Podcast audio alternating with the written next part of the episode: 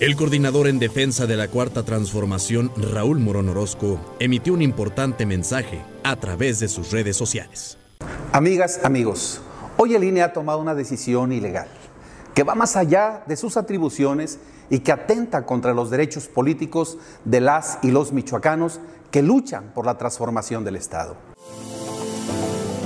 Luego de condenar que de manera ilegal el INE busca conculcar los derechos político-electorales de las y los michoacanos que demandan una transformación en la vida política de la entidad.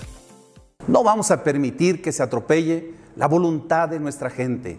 Acudiremos al Tribunal Electoral a defender la democracia.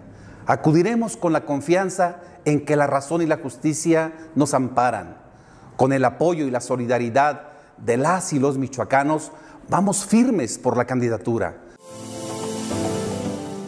Raúl Morón subrayó que, mientras el Tribunal Electoral del Poder Judicial de la Federación le corrige la plana al INE, va a continuar recorriendo el Estado como defensor de la 4T y así fortalecer el proyecto que edificó el compañero y presidente Andrés Manuel López Obrador. Porque no se trata del proyecto de un hombre, es el proyecto de la Cuarta Transformación.